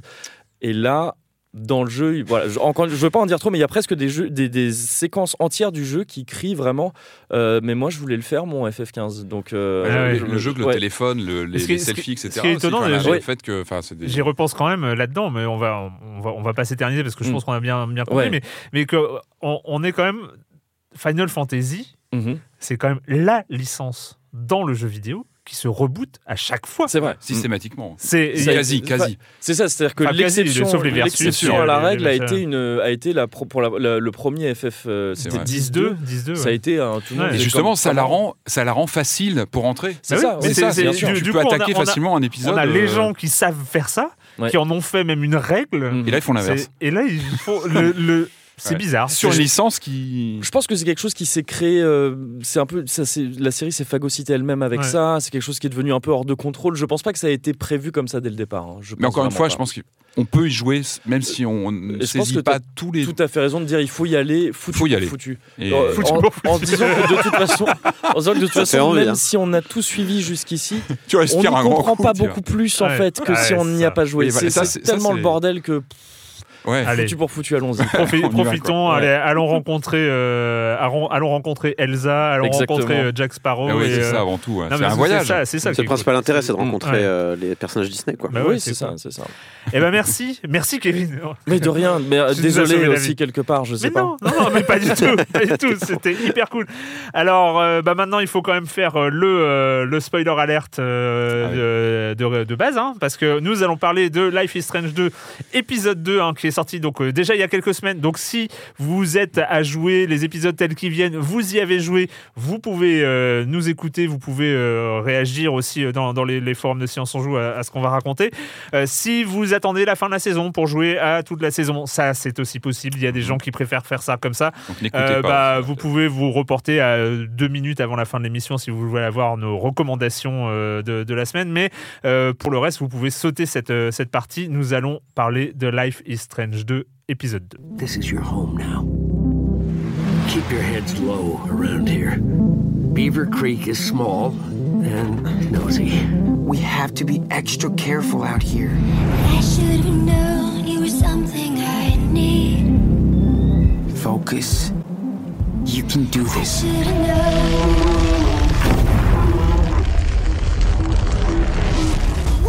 Like a boss. I did it. Life is Strange 2, on va pas évidemment, on va pas en parler aussi longuement que le premier épisode. On va pas faire euh, cinq passages euh, aussi longs euh, dans, dans Silence on joue. Mais c'est vrai après euh, ce premier épisode qui, euh, pour nous en tout cas, a été euh, a été une vraie réussite, a une- un- limite un choc hein, d'avoir euh, comme ça su évoluer depuis euh, de- depuis le, le premier Life is Strange. Euh, bah, il fallait quand même faire ce, ce- ce petit, euh, ce petit suivi parce qu'il y a cet épisode 2 qui arrive. Et c'est Euh, important en épisode 2. hein. C'est très, très, im- important très parce qu'on bâtit sur euh, les promesses d'un premier épisode qui doit être réussi, de toute façon, évidemment. Mais là, il y avait une réussite sur l'épisode 1. L'épisode 2, Et là, et là, et là en, en plus, on est non seulement sur un épisode 2 de Life is Strange 2, donc euh, du premier épisode, mais on, en- on retrouve Ah, il y a mais- cet embranchement avec le pré, euh, le- le- avec le. Captain Spirit, les aventures de Captain Spirit, donc qui était sorti euh, dans l'été dernier? l'été dernier. Ouais. Euh, donc qui gratuit, était, hein, vous pouvez faire gratuitement. qui était C'est juste après le 3. une introduction, une introduction à Life is Strange 2 gratuite. Euh, et donc là, euh, on, on voit le, il y a le lien, il y a la, Quelle leçon il y a le, il y a la, le regroupement en fait, voilà, les, les étoiles qui s'alignent. Et euh, donc on retrouve, euh, on retrouve Daniel, euh, enfin Sean Diaz et son petit frère Daniel, euh, qui, euh, qui donc sont en fuite. hein, on, on le rappelle, c'est l'hiver, c'est pas cool. Euh, on mais on les retrouve avec Daniel donc qui, euh, qui commence à essayer de maîtriser ce pouvoir qu'on a vu apparaître, euh, qui fait un peu le, qui a été un peu la, dé- la découverte du premier épisode. On n'est plus dans le tabou entre les, les frères là-dessus. On sent qu'ils Voilà. vivent avec et ils n'ont pas le choix. de toute Et façon, donc, ils, sont, ils sont partis on est, en- on est sur, euh, on est sur une ellipse. hein. On est clairement sur une ellipse, c'est-à-dire qu'on les avait laissés dans Ouais. un motel euh, au bord de la route.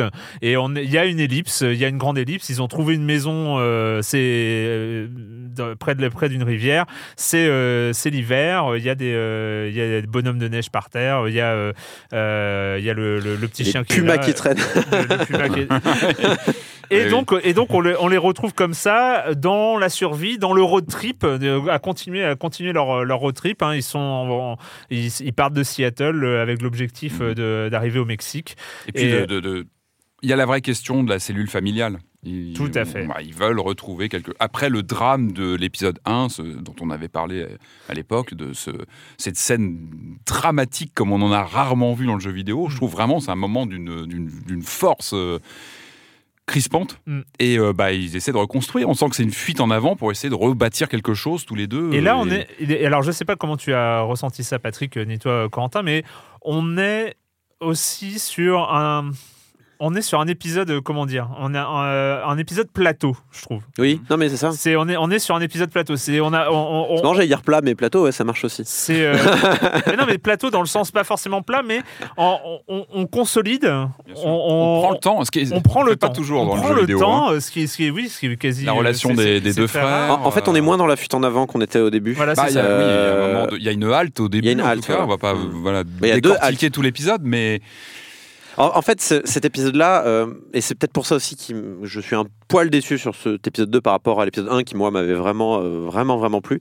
Euh, mais après, bon, l'épisode 2 de la saison 1 m'avait vraiment déplu, donc je pense que c'est peut-être une habitude de la part de, mais du coup, cet épisode 2-là, je, je trouve manque de, de souffle un petit peu, justement parce qu'ils cherchent euh, ces plateaux-là, alors qui sont peut-être nécessaires. Peut-être c'est un mal pour un bien pour la suite hein, de la saison, je dis pas. Mais c'est vrai qu'il y a des moments, je baillais. Enfin, j'aimais bien la fuite en avant du 1, quoi. J'aimais bien cet aspect de. bah, on laisse derrière nous tout ce qui, tout ce qui faisait notre vie, finalement, notre vie de, de jeunes euh, de jeunes garçons euh, dans un quartier euh, populaire euh, de quoi, Seattle, ils habitent à Seattle, euh, pour finalement euh, se, se retrouver sur les routes et fuir euh, Mm. une société qui veut pas de nous, quoi, grosso modo.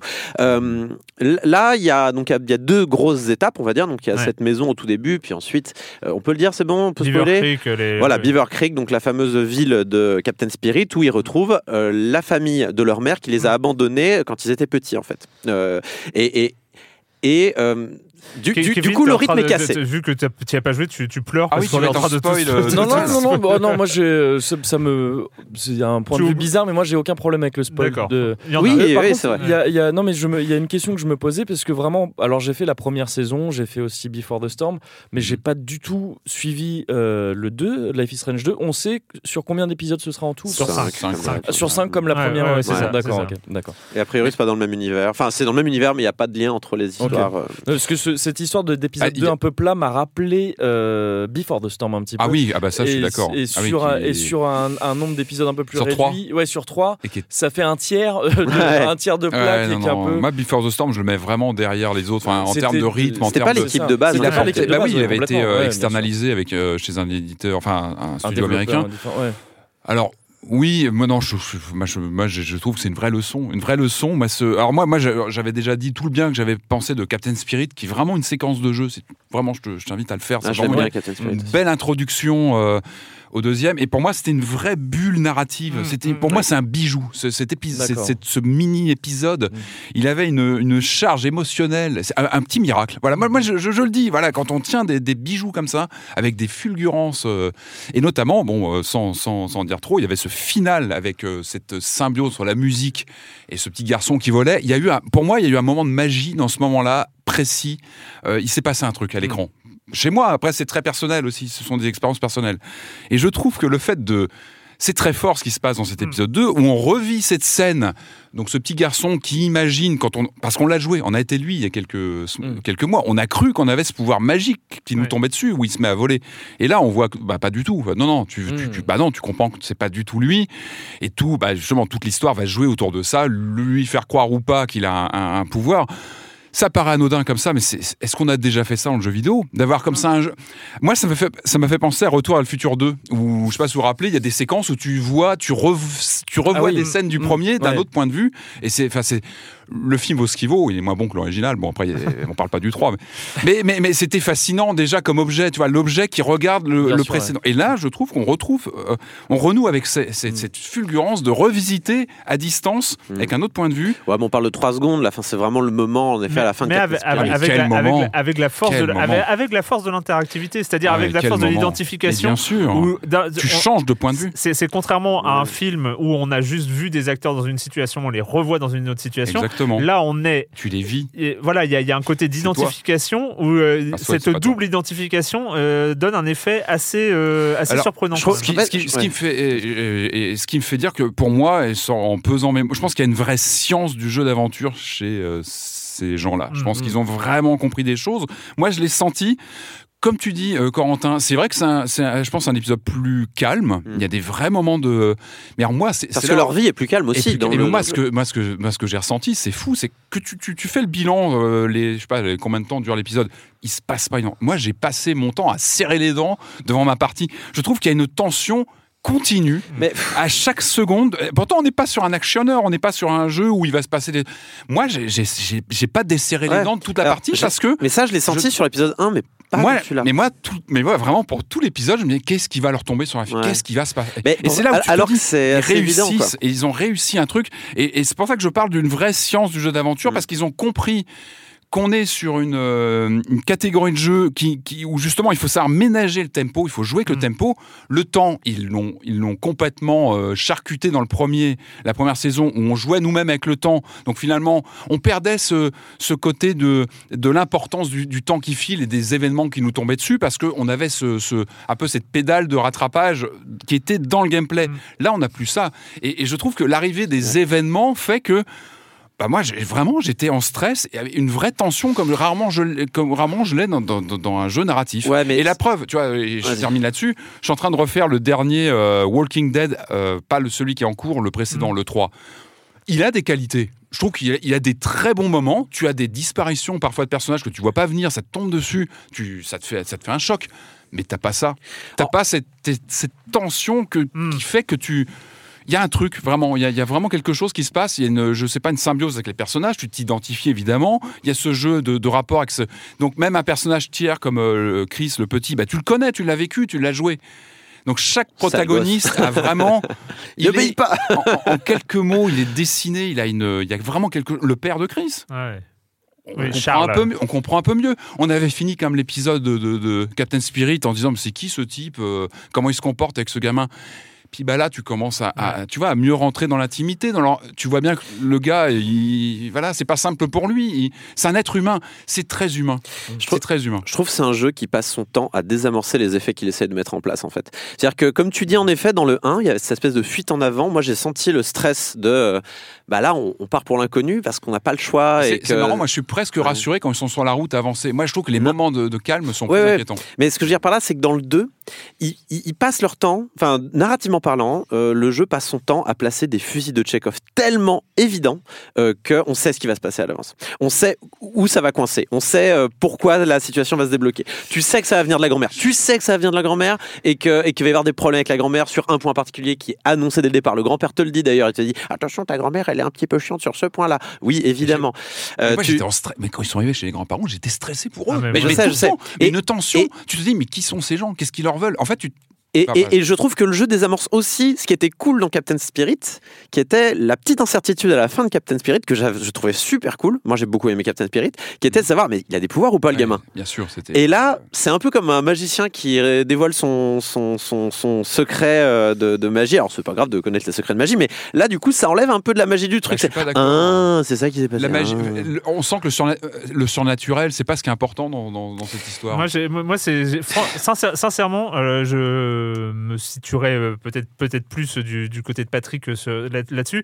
Cet aspect plateau, je comprends ce que tu dis, c'est que le- le premier épisode, le, le thème émotionnel entre guillemets, c'était l'urgence. C'était euh, le, le- il y, y avait un, il y avait un truc comme ça où euh, ça nous courait après. Il y a-. Ça nous courait après, ça nous ça, et ça nous attendait devant, c'est-à-dire que il fallait manger, il fallait s'en sortir, on savait pas où on allait, on était là. Et, et là où je dis c'est un épisode plateau, c'est que après avoir fait cette thématique émotionnelle sur l'urgence, il y a la thématique émotionnelle sur la construction du lien. C'est c'est où le lien? C'est euh, où, où est-ce où est-ce que ça se situe le lien? Et il faut poser les personnages. Il faut sortir de l'urgence. Je pense que l'urgence, on va très vite la retrouver. Hein, c'est euh, Bah, ouais. On la retrouve dès Bah, la déjà truc. là, on, oui, la, re- déjà on la là, retrouve on- dès la fin. Et on part sur la mais, route, mais, hein. mais, mais pour le coup, je trouve que c'est il y a une tentative qui est, moi j'ai trouvé très originale. J'en étais pas à serrer les dents. Ai- C'est Walking Dead épisode 2, on est d'accord, c'est la même chose. Pareil, on trouve une maison, ah ça y est, on est au calme, on va retrouver, et en fait non, quelque chose se passe mal, et on repart sur la route. C'est la même Non, chose. Mais c'est pas je- ça. je suis pas d'accord, Moi, je m'arrête pas aux événements. Y a- Tu vois, c'est pas l'événement. Et sincèrement, Je dis pas que c'est mal, hein, mais je dis que c'est pas Moi, ultra original non plus, quoi. Mais j'ai retrouvé aussi quelque chose euh, euh, qui m'a rappelé l'épisode 1 avec euh, ce personnage assez extraordinaire. Je me rappelle plus de son nom, mais du, euh, du, du voyageur. enfin, Ouais. de- Ah oui, du- oui, Ouais, le geek là, le, le Ouais, journaliste. ouais, le- le- pareil, exactement. Le voyageur au début, L'ambiguïté. L'ambiguïté euh, où le voyageur, t'étais tellement persuadé de tomber sur un pédophile que, euh, qu'au moment où tu te rends compte que c'est un mec sympa, t'es là, what? Ah bon? Je me rappelle de ce débat parce qu'on n'avait pas eu la Ouais. Même. euh, Moi je fais, oh il a l'air sympa, et lui il fait, oh c'est un pédophile. Ouais, C'est ça. Et, et- et là, Là, il y a- c'est pire. Enfin, là, t'as. et, t'as- et là, t'as- et là, ils ont cré- réussi à créer, mais grosso modo, c'est grosso modo, c'est quand même des gamins mexicains qui arrivent dans une famille où tu les suspectes très fortement d'avoir voté Trump, et, Ouais, euh, et, et, et, et- et donc il y a cette tension politique euh, de qui, qui, qui se crée où t'es pas à ta place et c'est euh, voilà c'est aussi euh, la, la- Ah, puis la petite ville, oui, aussi- surtout, dites pas, faut pas qu'on voilà, il y a, il y a euh, des questions comme ça qui, qui se posent. Et, et, et finalement aussi, ça se désamorce là-dessus parce qu'il y a la famille, parce que finalement, euh, Claire, euh, la, la grand-mère, ok, ouais, bon, relou, mais pas. en fait, ce qui la rend un peu euh, conservateur, la rend aussi à des obligations de charité et Non, dire mais- c'est ma famille, je dois les Ah, c'est accueillir génial, ils sont dans c'est le besoin. il y a- y, y une humanité, il y a l'humanité totalement. qui ressort des trucs. Bah oui, mais je suis désolé, on est dans un, dans un, dans un jeu d'aventure, un jeu vidéo. euh, les, les, les, les, les, les résur- enfin, les, comment dire, la mise en avant de l'humanité des personnages n'est pas forcément le truc le plus Non, commun euh, dans, euh, dans la, la création c'est euh, quand même narrative. petits enfants. Enfin, ça serait, ça serait quand même Oui, une mais- sacrée mais c'est garce, cette si Euh, bah, t'as des doutes. Enfin, ah, mais je pense que c'est assez bien écrit pour te laisser un, un doute sur ce qui Ouais, va se passer, ouais, sur ouais. le- Mais t'as- Mais tu sais qu'il va y avoir l'alignement le de ces conflit, gens. tu sais où va être le conflit finalement. Et là, quand tu arrives chez ces gens, tu vois bien qu'il y a un malaise, il y a un truc qui te. enfin, et en fait, moi, c'est ça qui me marque plus que. On voit bien qu'il y a. Je pense qu'il y a. On il y a certainement une volonté un peu de marcher sur les pas d'incassable, Mm. tu vois, sur le, le super-héros du quotidien qui vit avec euh, voilà, un pouvoir comme ça, comment il Mais à la limite, c'est même pas ça, moi, qui me. Tu vois, ça, on sent. C'est là. Je pense que ça- évidemment ça va évoluer. Là, on- ça a déjà beaucoup évolué sur deux épisodes, mais c'est pas ça. Moi, ce qui me marque, c'est ça, c'est l'arrivée chez les grands-parents. Comment ils vont se comporter, quelle réaction ils ont par rapport à ces, à ces deux gamins, l'historique qui est peu à peu. Tu vois, tu rentres dans la chambre de la fille et tu, tu- pareil, tu as toute la lecture de, de, de- de choses que tu peux ou ne pas faire. Et ça, c'est là où vraiment Oh, tu t'es un peu obligé. Moi, je voulais sortir, je pouvais pas.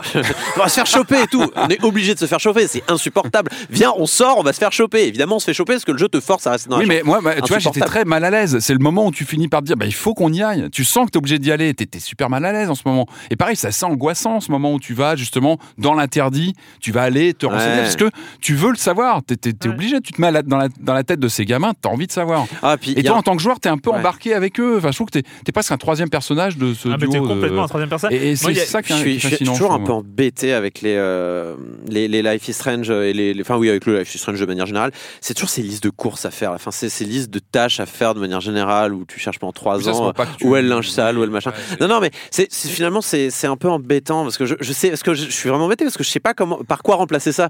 Après c'est le bout d'un game designer de trouver une solution à ce genre de problème. Mais c'est vrai que dans Life is Strange on a on a toujours l'impression d'être guidé par une liste de petites tâches à faire. Euh, trouve une gourde, mets de l'eau dans la gourde, mets la Parce- gourde dans le sac, c'est- trouve c'est le sac, c'est joue pas- avec Dan, c'est joue pas avec ce qui est petit frère. intéressant. C'est pas ça qui est intéressant. mais je- trouve c'est- qu'il contourne très, très bien le truc. Je, je trouve pas ça envahissant en fait. Non. Je trouve que c'est c'est c'est un peu c'est c'est un peu comme euh, comme dans le cinéma par exemple où euh, où pour parler de pour créer de l'empathie. Euh, eh ben, il va y avoir une technique de cadrage, une technique comme Des ça qui va, des codes, des codes de cinéma qui vont finir par euh, que euh, par le fait que tu crées de l'empathie avec avec un personnage où normalement Ah. euh, en, en, en- en tant qu'être humain t'as pas d'empathie avec ce type de personnage. Sauf que le réalisateur va réussir à, à, à créer le, le cadre pour que, que tu, tu, tu, tu sentes le lien.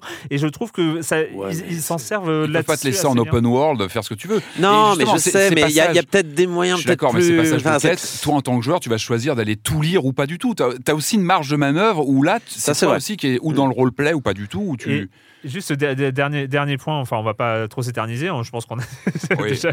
Mais euh, je, je repensais à ce que tu avais dit sur, euh, et, et- et sur les, les- la démarche, émo- enfin comment dire, sur le- la teinte émotionnelle, je trouve, de, de- de l'épisode. Moi, ce qui m'a euh, surpris a posteriori quand j'ai fini, euh, quand j'ai fini l'épisode, c'est ma relation avec Daniel. Mm. Euh, Et, et j'ai trouvé que ma relation avec Daniel était pas du tout la même, avait pas du tout été la même que dans le premier épisode. Où le, le premier épisode, j'étais un peu submergé par cet état d'urgence, euh, un peu un peu continu où je savais pas quoi faire, je savais pas. T'avais plus de message à lui passer, en fait, ouais, t'étais dans l'urgence. et, je lui disais oui, mais non, mais oui, enfin, euh, et, panique, quoi. Et, ouais, et puis et là, euh, il y a aussi cette installation du rôle de grand frère Oui. euh, qui, euh, qui, qui qui est vraiment construite. Parce que je me suis rendu compte à la fin de l'épisode que j'ai vraiment joué le grand frère. J'ai vraiment pris ce rôle. euh, Avec des moments et pas, et pas choisir, euh, et- et avec ce, ce choix, parce que qui est, choix on n'est pas, on n'est hein. pas dans Détroit, c'est-à-dire qu'il n'y a pas 800 milliards de branches narratives qui avec euh, des fins différentes et tout ça. Mais t'hésites, hein. Mais mais il y a, il y a des choix et les choix c'est quel, quel grand frère tu vas Bah, être. c'est est-ce que tu en fait dans dans l'urgence il faut euh, surtout euh, cacher la vérité Mhm. un peu à Daniel qui est euh, voilà il faut faut pas les paniquer parce que Ouais. non non tout va bien on part Ouais. on part en vacances on part en vacances c'est super euh, tout va bien et dans le deuxième épisode c'est euh, faut pas qu'on se fasse choper arrête tes bêtises euh, on est dans l'éducation presque euh, Ouais, puis Ouais, moi rapport, j'ai moi, euh, j'ai choisi par exemple de pas être super euh, super strict. ouais je sais mais alors, Il y a bon, ça, puis le, le rapport à Chris aussi. Est-ce qu'on lui dit, est-ce qu'on lui dit pas, est-ce qu'on le laisse et, et- euh, et pour le et pour le coup je, je trouve enfin que mes choix mais après c'est toujours le problème avec les jeux narratifs ça c'est un problème général mais euh, je trouve que mes choix ont pas été ultra bien retranscrits au final enfin tu vois j'ai Ah, eu une conséquence qui était en mode ouais bah écoute moi j'ai tout fait pour que ça n'arrive pas ça donc euh, c'est un peu de sa faute aussi enfin tu vois moi j'étais en mode euh, débrouille-toi Daniel tu m'énerves enfin vraiment tu vois faut pas que j'ai de gamin je crois hein. ah, Il faut les prévenir, quoi. faut les prévenir avant Bon, écoute, euh, il a sabordé la fistringue. écoute je t'ai dit quand même de faire attention là euh, t'as pas été prudent Regarde ses souvenirs. Alors, comment il a comme d'habitude, on n'a pas de date pour le 3. Ça Non, me, mais ça, me- sera ça me trois, stresse un peu. Ah non, mais ça sera non, non, annoncé quelques semaines avant comme d'habitude Ouais, mais en général c'est toutes les six semaines à peu Mais près qui, tous les qui deux mois prenne le temps. Ouais, non, non, non. Ah non, mais alors là, là on n'est pas d'accord. si. Moi, j'ai le plus gros défaut de ce Life is Strange 2, c'est euh, franchement, j'ai trouvé très, très, très tardif. Franchement, j'attendais Ouais, début mais- décembre euh, cet épisode. Je trouve qu'il est venu hyper tard. je suis comme Et, Patrick euh, qui prennent le temps Ah, euh, moi, je Ah, suis non. Je suis pour, pas, euh, c'est pas le genre d'histoire que j'ai envie de presser. Les jeux, euh, Il y a pas de plot twist. Miyamoto qui disait un mauvais jeu. De toute façon, il on sait. De toute façon, épisode, épisode 3, premier signe de cette Mandé de la part de Daniel parce qu'on voit que son pouvoir lui fait du Oh mal. Épisode 4, premier signe de la mère qu'on va retrouver. Épisode 5, Arrête. retrouvailles avec la mère qu'on comprendra horrible. Elle est partie. Mais Ah non, mais non. je vous le dis, les fusils de Chekhov sont, sont disséminés comme les petits cailloux dans, le, dans le petit pousset. donc Tu seras, tu seras surpris. On verra, peut-être que sûr. j'espère avoir tort. Merci, merci à tous les trois euh, pour, euh, pour cet épisode. Merci Kevin de- d'être venu. merci Ah non, mais c'est formidable. l'invitation encore une Ouais, fois. tu reviendras. Avec plaisir. ouais. Pour Ouais, Kingdom Hearts pour 4. Kingdom Hearts Non, pardon, Oh, non. 3.2. Non, le reboot, le, le 4 qui sera un reboot en fait, qui va Alors, partir à zéro. C'est c'est un point important qu'on n'a pas mentionné du tout. Beaucoup de gens, je le dis très vite fait, hein, beaucoup de gens considéraient le 3 comme la fin. Ça a jamais été, ça a jamais censé être la fin de C'est Kingdom Hearts. Ah, c'est Non, pas. euh, C'est la fin d'un arc scénaristique. Oh Mais il a toujours God. été clair. En fait, c'est une intro tout ça. C'est pas la quasiment. Non mais c'est quasiment. Non, c'est pas la fin de la quête de Sora, etc. etc. De toute façon, Kingdom Hearts s'arrêtera avec euh, la mort thermique de l'univers, je pense. hein, c'est pas avant. quelque chose comme ça. Et même là, ça, même là, ça sera compliqué. quoi. On aura d'autres occasions de se revoir, même si ce n'est que pour Kingdom Hearts. J'espère qu'il y en aura d'autres on, aussi. on trouvera d'autres occasions quand même. Euh, la question rituelle, je t'avais pas prévenu, mais du coup, voilà. bien. La question rituelle à laquelle vous n'allez pas échapper. Et quand vous ne jouez pas, vous faites quoi Rapidement, parce qu'on a quand même pris le temps. Euh, Patrick, Euh, moi, j'ai vu un film euh, au cinéma, donc un endroit où on se rend pour C'est ce fou, genre de ça. choses. Ça s'appelle Arctic et c'est un survival avec euh, Mads Mikkelsen, donc le fameux euh, Mm. acteur euh, très très bon, très bonne surprise. Ça dure une heure et demie, donc plutôt ramassé. Aujourd'hui, Mm. on n'est plus forcément sur ces formats de films. Euh, moi, j'ai bien aimé. C'est du survival sec. Il y a très peu de paroles. C'est vraiment bah, l'acteur tient le rôle. Enfin, c'est lui quoi. Il est filmé en gros plan pendant tout le film. Beaucoup d'émotions qui passent avec finalement très peu de paroles. Et, euh, et ce que j'ai bien aimé, c'est qu'on n'est pas dans l'esbrouf hollywoodienne. Tout simple, hein, le mec, donc, est, bah, il est paumé en Arctique avec un accident d'avion. On voit pas l'accident d'avion. On se réveille avec lui. euh, il est en galère à, à survivre comme il peut. Voilà, une expérience euh, survie. c'est The Forest en fait. euh, c'est vrai que j'étais en plein dedans. en plus. C'est un peu moins très dans le survival. Oh, il est un peu plus serein quand même. Mais bon, il y a des dangers, il y a des bêtes, mais, mais vraiment, c'est sec. Et c'est ça qui est, que j'ai vraiment apprécié, c'est bah, c'est viscéral. Voilà. Corentin. J'ai enfin fini Katana Gatari, j'ai mis six mois à le finir, ce qui est en fait que la moitié de l'expérience totale, puisque la série euh, avait été diffusée au Japon. Je vais y arriver, Erwan, ne me regarde pas avec ses yeux euh, de Merlin Free. Euh, puisque la série avait été diffusée sur un an entier. Katana Gatari, c'est un animé qui a été diffusé en 2010. Ça raconte l'histoire de Yasuri et de Togame qui parcourent le Japon pour retrouver 12 sabres légendaires, les Wow. sabres parfaits. Sachant que Yasuri ne se bat pas avec un sabre, c'est lui-même un sabre, car en fait, il, est, euh, il a un art martial. voilà, c'est c'est- il est lui-même considéré comme un sabre. Il tellement bon que c'est un sabre, le monsieur. Il est en forme de clé ou pas Parce que Non. c'est une clépée. c'est pas une clépée. Euh, je l'ai fini, euh, j'en ai déjà parlé ici dans Silence on joue. Mais oui, c'est ça, euh, c'est ça, ça, ouais, quelque chose. Mais, mais je l'ai seulement fini. Le mec Et- en forme de sabre, bizarrement, ça non, me- il n'est pas en forme de sabre, il, Ouais, maîtrise non, un art martial, tu vois. Ah, ça va, ah oui, mais c'est important. Et la fin est triste, sa mère, oh là là, mais je m'attendais pas à ça, mais c'est c'est beau aussi, donc euh, je recommande à quiconque. C'est plus sur Netflix, c'est-à-dire quand j'en ai parlé, c'était sur Netflix. En plein milieu de la saison, j'étais en train de regarder, ils me l'ont retiré de Netflix, c'est saligo. Heureusement, il se trouve que j'avais le Blu-ray à la maison, donc tant mieux, et euh, j'ai pu le mater euh, à la fin. Je recommande vraiment euh, Katana Gatari, c'est très lent, c'est par, euh, à la base, c'est l'auteur hein, de, de, de la série des, euh, mince, euh, Monogatari, donc c'est beaucoup de blablabla, Ah, blablabla, blablabla. Euh, C'est lié à tout ça ou pas? Non, aucun rapport. Enfin, j'imagine aucun rapport. Euh, mais euh, oui, ça parle beaucoup, mais c'est fait un peu, c'est un peu un western finalement euh, dans l'idée. hein. Ça, ça, voilà, il y a une tension et euh, je recommande. Donc voilà, il y a Erwan qui fait des grands gestes, Pas du tout. On est à la radio, je fais pas de gestes, je ne suis qu'une voix. Euh, désincarné. Kevin, Alors moi, je, ben, je suis allé aussi dans cet endroit euh, qu'on appelle le cinéma pour voir, euh, voir des hein. films. Ouais, C'est très ouais. étrange. Bizarre. Euh, alors moi, je vais pas conseiller le film que j'ai vu, parce que le film que j'ai vu c'est Alita Battle Angel. Je, je Ah. pourrais pas trop le conseiller. Par contre, j'aime. Enfin, bon, je, je, je suis trop un fan du manga, de l'œuvre originale pour avoir été convaincu par ce film. Je pense que c'est un film qui est pas très mauvais, mais qui est pas forcément une superbe adaptation. J'aimerais conseiller le manga en fait, dont Hmm. est issu ce, ce, ce film. Je pense que c'est si ça peut euh, mettre un peu euh, le manga en lumière, c'est très très bien. Donc le manga original s'appelle Gun, mais il ne s'appelle Hmm. pas euh, Battle Angel Alita, qui est, la, qui est le titre euh, américain de la série. En France, on a conservé le titre japonais. donc on dit Gunm ou Gunem? Oh, c'est Non, bizarre. parce que moi, en- je- en là, japonais, là, je prends des leçons, hein, tu vois, je, je pose la En question. phonétique. En hein, japonais, Moi, ce j'ai- moi, j'appelais ça-. Ouais, mais je l'ai appelé Ouais. Gunem tout le temps. D'accord, euh, oui, non, mais ouais, moi j'avais toujours dit gun, mais c'est en japonais ce serait ganmu. Il y a une sorte de jeu de mots, euh, ça, ça fait un peu genre machine qui rêve euh, avec les kanji utilisés, mais il y a le mot de gun effectivement dedans qui est évident. Et euh, voilà, j'aimerais vraiment, si, si ça peut donner à des gens envie de lire ce manga que je très, trouve très magistral, alors qu'un manga très dur. hein. Par contre, c'est Mm. c'est du, c'est ce qu'on appelle du seinen, donc c'est a- adressé à un public adulte.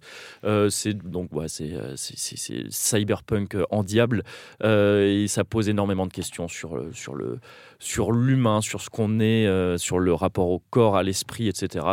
C'est merveilleux, je trouve. Voilà. Allez, puisqu'on est dans le merci, mais puisqu'on est dans le cinéma, eh ben moi j'ai été voir Minuscule 2. Bah oui, j'ai des enfants, hein, donc euh, c'est. Mais c'est vachement bien. J'adore Minuscule parce que Minuscule c'est quand même une série de ouf où on suit les, les, les aventures d'une euh, coccinelle, d'une mouche, d'une abeille, d'une fourmi, d'un escargot et de tout ce genre de petites bestioles. Et donc il y avait eu un premier long métrage qui était assez exceptionnel parce que non- normalement à la télévision c'est des petites séquences de 2-3 minutes et il y avait eu un premier long métrage donc euh, qui racontait une longue histoire et là c'est minuscule 2. Euh, L'histoire c'est ou pas, alors alors ouais non mais non parce que c'est alors est-ce que c'est les mêmes personnages? Est-ce que c'est pas les mêmes personnages? Bon ah, c'est une question en fait bon euh, grosso modo l'histoire c'est une petite coccinelle qui se retrouve embarquée dans un colis de euh, qui est sur sa petite montagne des, des- pas des Cévennes mais de des du Vercors euh, et qui se retrouve embarquée dans un carton d'expédition pour la Guadeloupe et, Ah et donc Mauvais bail. Et, et- et donc, euh, elle, elle découvre comme ça tout un univers, des nouvelles coccinelles, des nouveaux, des, des- des- des nouveaux euh, euh, animaux et tout ça. C'est très drôle, c'est vraiment super bien fait. La, la réelle est incroyable. En tout cas, avec les enfants, ça marche super. Voilà, minuscule 2, je crois que c'est à 2 3D, pas 3D, non, c'est fini, si? Non, pas Pour les 3D. enfants, c'est Non, pas... pas 3D. Non. Pas 3D. En tout cas, chez moi, pas 3D. Merci, merci euh, Solène pour avoir euh, réalisé cet épisode. Et puis euh, merci à tous. Et nous, on se retrouve. euh, bah, pardon, on se retrouve dans deux semaines du coup, hein, parce que euh, la, cette- la semaine prochaine c'est les vacances. On va avoir tellement de jeux en retard, je vous raconte pas. une petite liste. Ah ouais, non, là ça commence vraiment à s'entasser, donc on va en, on va en expédier quelques-uns quand même euh, à notre retour. Donc on se retrouve dans deux semaines sur binge.audio, sur libération.fr et sur les internets. Ciao.